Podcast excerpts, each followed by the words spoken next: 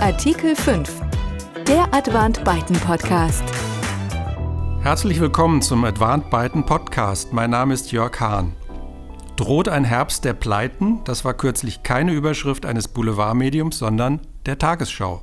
Wie mit dieser Thematik umzugehen ist, darüber sprechen wir heute mit Heinrich Meyer, Partner bei Advant Byten in Frankfurt am Main und Co-Head der Praxisgruppe Bank, Finanzrecht und Kapitalmarktrecht. Er ist verantwortlich für die Rechtsgebiete Restrukturierung, Sanierung und Insolvenz.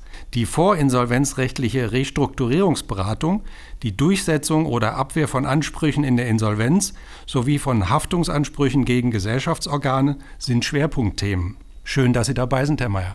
Vielen Dank, Herr Hahn, für die Einladung. Wie ernst muss man Meldungen wie die in der Tagesschau nehmen, Herr Mayer? Die muss man in der Tat sehr ernst nehmen. Sowohl in unserer Beratungspraxis nehmen die Anfragen nach zumeist präventiver Insolvenzberatung zu.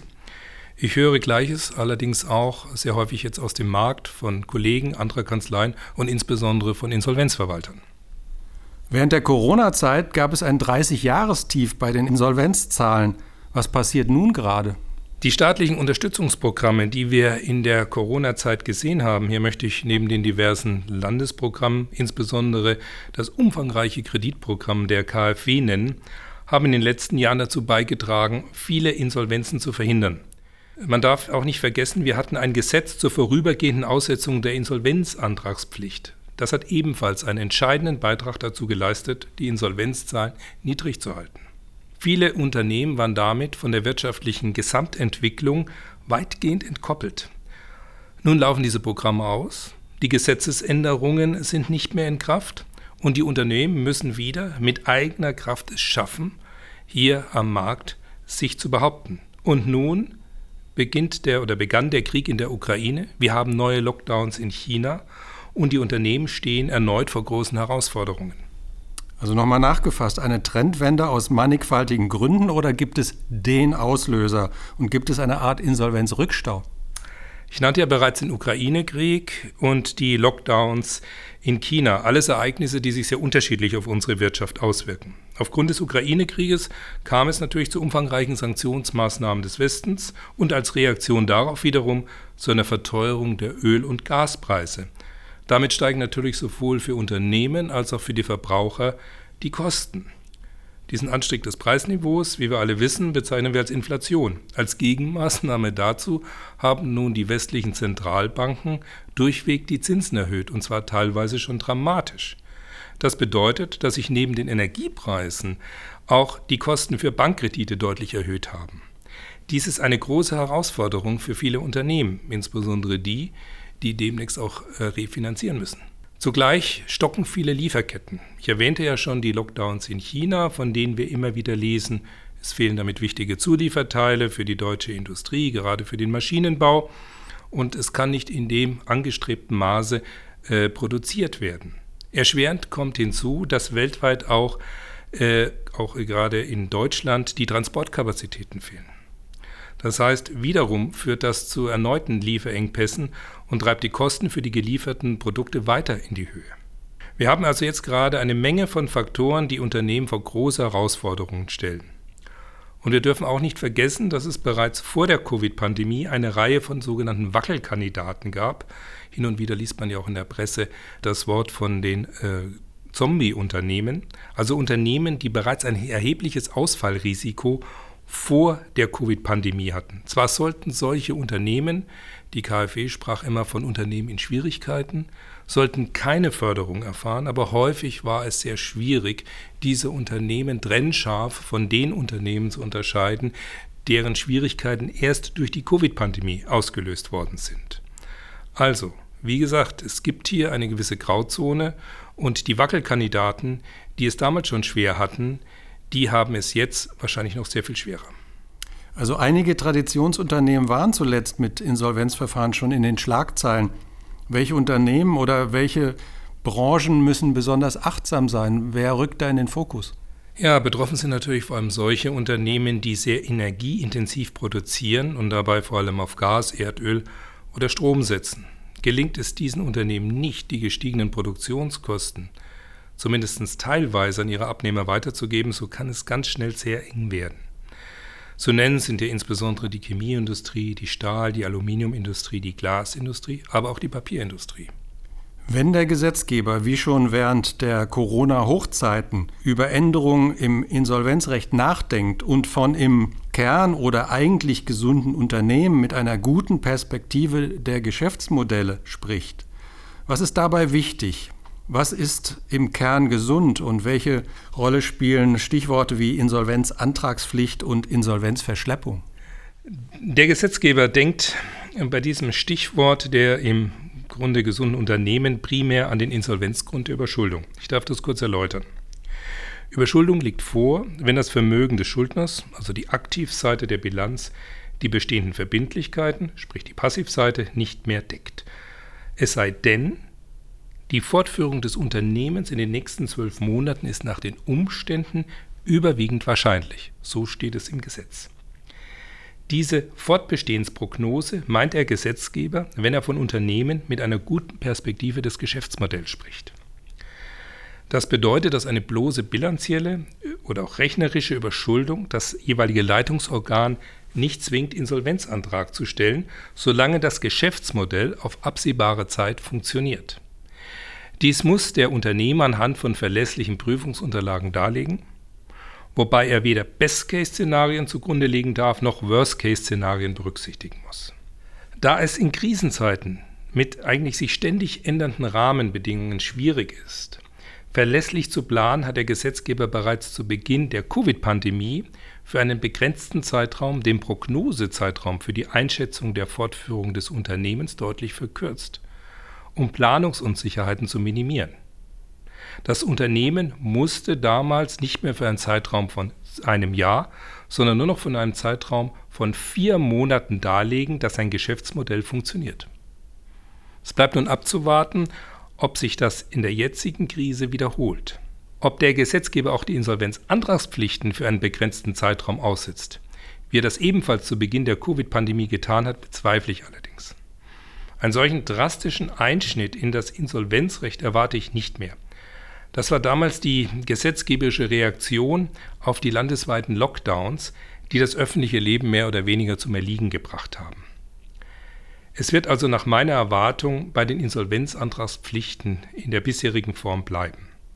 Und diese sind, wie Sie ja bereits angedeutet haben, strafbewehrt.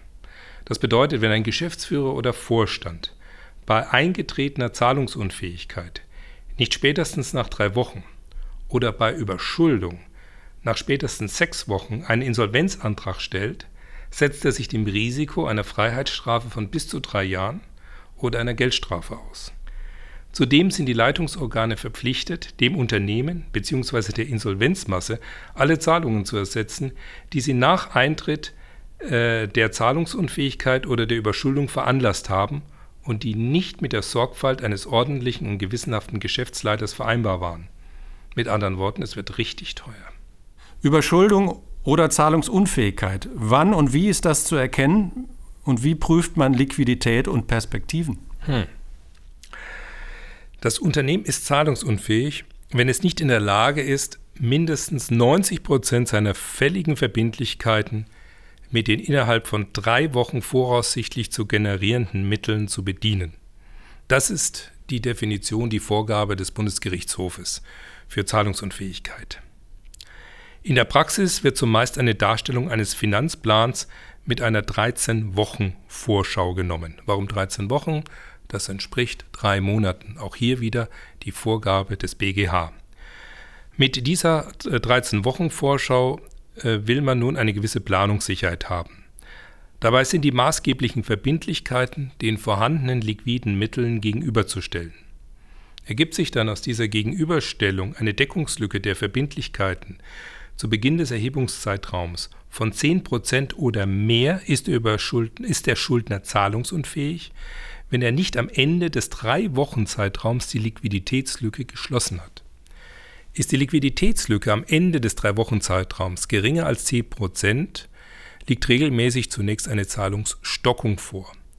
Gerade in einem solchen Fall muss ein weitergehender Liquiditätsplan erstellt werden, um zu prüfen, ob sich diese Lücke innerhalb eines drei Monats Zeitraumes oder auch 13 Wochen Zeitraumes vergrößert und mehr als 10 Prozent betragen wird. Dann liegt eindeutig Zahlungsunfähigkeit vor. Um es mit anderen Worten noch immer etwas einfacher auszudrücken, ich schaue mir über einen Zeitraum von drei Monaten die vorhandene Liquidität an, die dann fälligen Verbindlichkeiten und schaue darauf, dass die Zahlungslücke, die ich habe, unter 10% beträgt. Ist das der Fall für diesen drei Monatszeitraum, dann liegt bislang keine Zahlungsunfähigkeit vor. Aber sie kann natürlich nach den drei Monaten eintreten. Das bedeutet, der Geschäftsführer, der Vorstand muss ständig die Liquiditätssituation überprüfen. Anders, nicht weniger komplex ist die Situation bei der Überschuldung. Zeigt sich anhand der Bilanz, dass das Eigenkapital aufgebraucht ist oder sogar negativ ist, so ist das Unternehmen bilanziell überschuldet. Eine rein bilanzielle oder auch rechnerische Überschuldung zwingt den Unternehmer aber noch nicht zur Antragstellung. Vielmehr muss in einem zweiten Schritt geprüft werden, ob die Fortführung des Unternehmens in den nächsten zwölf Monaten nach den Umständen überwiegend wahrscheinlich ist. Das hatten wir bereits erwähnt. Nur wenn man auf der Grundlage dieser Prüfung zu dem Ergebnis kommt, dass keine positive Wortbestehensprognose besteht, wird aus der rechnerischen Überschuldung auch eine insolvenzrechtliche Überschuldung, die unmittelbar eine Insolvenzantragspflicht auslöst. Also auf der einen Seite stehen die Schulden, aber zwingend geht einem Unternehmen die Puste nicht aus, wenn Liquidität da ist. Ja, genau. Es geht nämlich im Kern um den Gläubigerschutz. Stehen nach der Planung der künftigen Liquiditätslage der Gesellschaft die zur Bedienung der jeweiligen fälligen Verbindlichkeiten notwendigen finanziellen Mittel zur Verfügung, so ist mit keiner Schädigung der Gläubiger zu rechnen. Diese erhalten ihr Geld. Die Tatsache, dass das Unternehmen rechnerisch überschuldet ist, stört somit niemanden. Welche Instrumente beinhaltet das deutsche Sanierungsrecht? Welche werden womöglich noch benötigt? Das deutsche Sanierungsrecht bietet bereits eine breite Palette von Sanierungsinstrumenten. Zunächst dürfen wir die einfachste Möglichkeit der Sanierung nicht übersehen. Jeder Schuldner kann mit seinen Gläubigern eigeninitiativ Stundungen oder Schuldennachlässe verhandeln. Ein solches Vorgehen mag mühsam sein, es ist aber keinesfalls aussichtslos. Seit Anfang 2021 gibt es zusätzlich ein außerinsolvenzrechtliches Sanierungsverfahren, das sogenannte Staruk. Hauptkritikpunkt am Staruk ist, dass es keine leistungswirtschaftliche Sanierung und keine Eingriffe in die Rechte der Arbeitnehmer zulässt. Gleichwohl kann in Staruk-Verfahren in Verbindlichkeiten und Sicherheiten Rechte eines Unternehmens eingegriffen werden. Beispielsweise kann zum Beispiel die Rückzahlung des Darlehens verlängert werden, es können Tilgungsaussetzungen vereinbart werden, es können auch Kapitalmaßnahmen durchgeführt werden und es kann sogar der Gesellschafterkreis geändert werden. Das alles ist in einem vorinsolvenzrechtlichen Staruk-Verfahren möglich. Sodann stehen die Sanierungsmöglichkeiten des Insolvenzrechts zur Verfügung, die bei sorgfältiger Vorbereitung die Sanierung von Unternehmen oder Unternehmensteilen zulassen. Im Mittelpunkt der öffentlichen Wahrnehmung, insbesondere in letzter Zeit, steht dabei das sogenannte Schutzschirmverfahren, das unter Leitung des bisherigen Managements und der Überwachung eines Sachwalters, den sich die Unternehmensführung selbst aussuchen kann, die Sanierung umsetzen darf. Wie Sie sehen, Instrumente zur Sanierung gibt es genügend. Häufig wird die schwelende Krise aber viel zu spät angegangen, sodass die Instrumente nur noch eine begrenzte Wirkung entfalten können.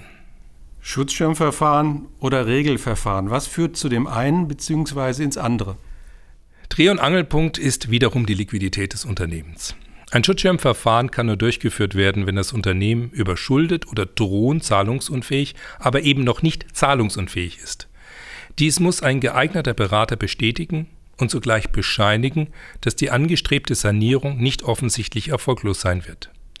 Neben der ausreichenden Liquidität muss also ein konkreter Sanierungsplan vorliegen, der dann im Rahmen eines Insolvenzplanverfahrens umzusetzen ist. Kann ein Unternehmer oder Unternehmen rechtzeitig eine Insolvenz planen oder muss das sogar gemacht werden? Ja, ganz genau. Ich würde hier nicht von können, sondern von müssen sprechen.